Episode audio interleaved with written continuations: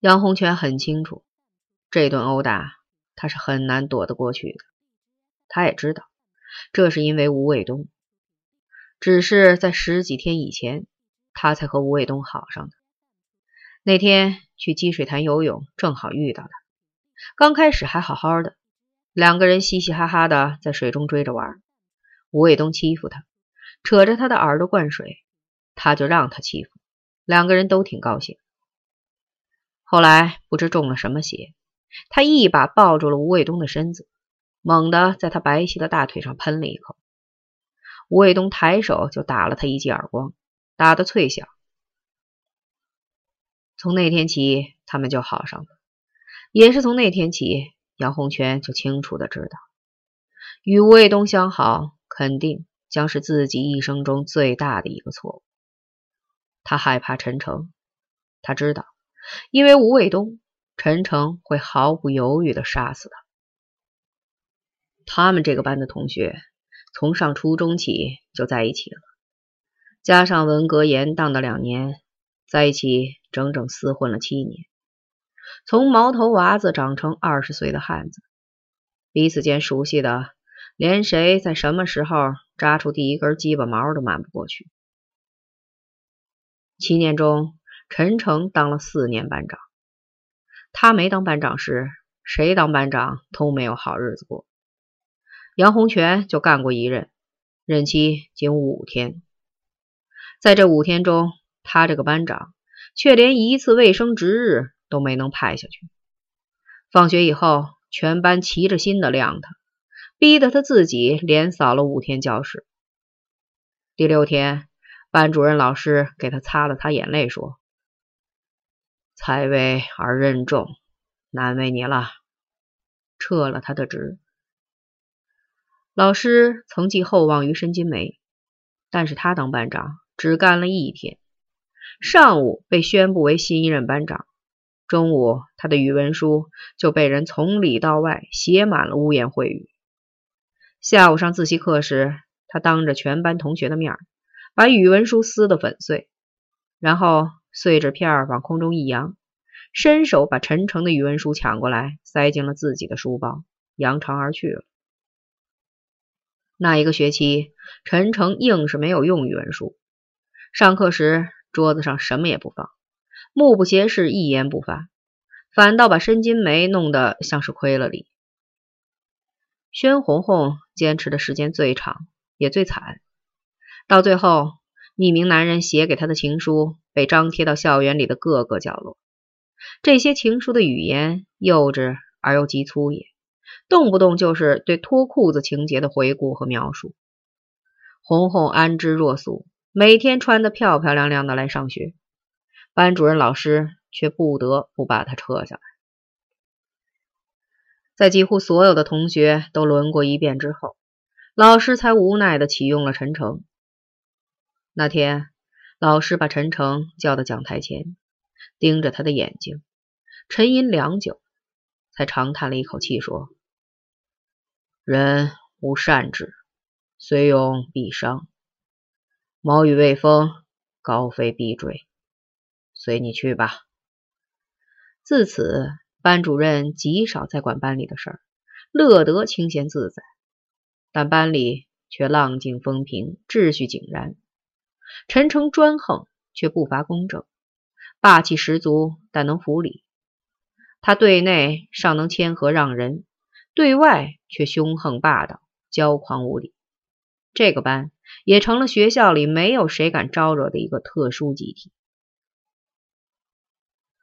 吴卫东是初中三年级时从华侨补习学校转来的，他的父亲是东南亚的一名侨商，被劫匪绑票后勒索不成，惨死在异国他乡。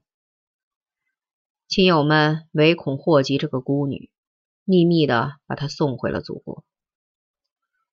那天，班主任把这个瘦弱娇小、怯声怯气的女孩领到大家面前时，讲了一番很动感情的话。他说：“无父何户，无母何氏。吴卫东同学现在所能依靠的就是你们了。你们是谁？代表着什么？哪个同学能回答我？对于吴卫东同学来说，你们究竟是谁？全班同学面面相觑，无以言对。你们对于他来说，就是家庭和祖国，是庇护和依托，是民族的文化、道德、亲情和温暖。你们所有的人要爱人，自爱。陈诚忽地从座位上站了起来，恶声恶气的发誓：无论是谁敢碰他一根头发，我拼了这枪的血也要宰了他。不久以后，因为吴卫东、陈诚和周凤天之间发生了一场血腥恶斗。起因是一件微不足道的小事儿。课间休息时，周凤天不慎把吴卫东放在课桌上的墨水瓶碰落在地上，瓶盖没有盖严，他的白球鞋被溅上了一大块黑字。周凤天愤愤地骂了句脏话，抬脚把瓶子踢出去了很远。吴卫东嘤嘤地哭泣起来。周凤天正不知所措时，陈诚就从教室的另一侧踩着课桌椅，越过同学们的头顶，猛虎般的扑向周凤天，第一拳就结结实实的砸在周凤天的鼻梁上，血水呼地喷涌而出。随即，两个人死死的扭结在一起，拳打脚踢，翻滚扑摔，大打出手。半个教室的课桌椅都被掀翻在地，两个人谁都没有再占到便宜。同学们拼死才把这两条暴怒的少年汉子分割开。周凤天洗净鼻血，怒冲冲的离校而去。谁都知道他是到校外叫人，并拿凶器去了。全班都很恐慌紧张。宣红红笑吟吟的指挥大家摆好桌椅，继续上课。申金梅。则不知从什么地方扛来一根长木棒子，放在了陈诚旁边，引起全班一阵哄笑。周凤天十分钟不到就回来了，手里拿着一瓶刚买的墨水儿。那一次，周凤天表现的极有风度。他先规规矩矩的给吴卫东鞠了一个躬，然后双手把墨水放在了他的书桌上，最后他转过身来，对着陈诚厉声高叫。你要是条汉子，放了学就别走。陈诚凶猛的从座位上站起身来，不过当他看到仍在小声抽泣的吴卫东时，他又极不情愿的坐下去了，什么也没有说。他也表现出了男子汉应有的克制。那一年，周凤天和陈诚都是十五岁，劣迹斑斑，但仍不乏正直和善良。文化大革命开始时，他们十七岁了，却先后下了海，偷窃、抢劫、群殴、争霸，玩刀子也玩女人，摧残社会也摧残自己，在成了最有名望的黑社会首领的同时，也成了地地道道的十恶不赦的匪徒。然而，老师在几年前讲过的话，仍然深深的。刻印在了他们心灵的深处。你们必须记住，你们是谁。下大暴雨的那个深夜，陈诚突然找到杨洪全家，把他从床上拖进暴风雨中。杨洪全，你说实话，吴卫东现在在什么地方？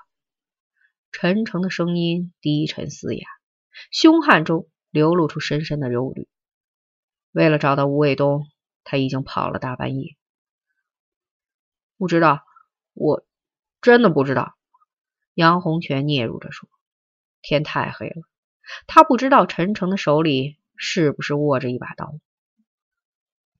他已经两天没有回宿舍了。”陈诚的声音突然变得愤怒而严厉：“有人看见他和你在一起，两个晚上通宵不归宿，他到底去了哪儿？”没，不，杨洪全的声音低得几乎难以听清。他的确不知道吴卫东的行踪，而且他也找过他，没有找到。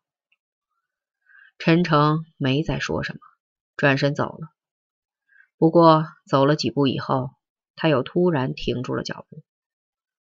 杨洪全，你想玩什么样的女人都可以，但是你记住，绝对不许打吴卫东的主意。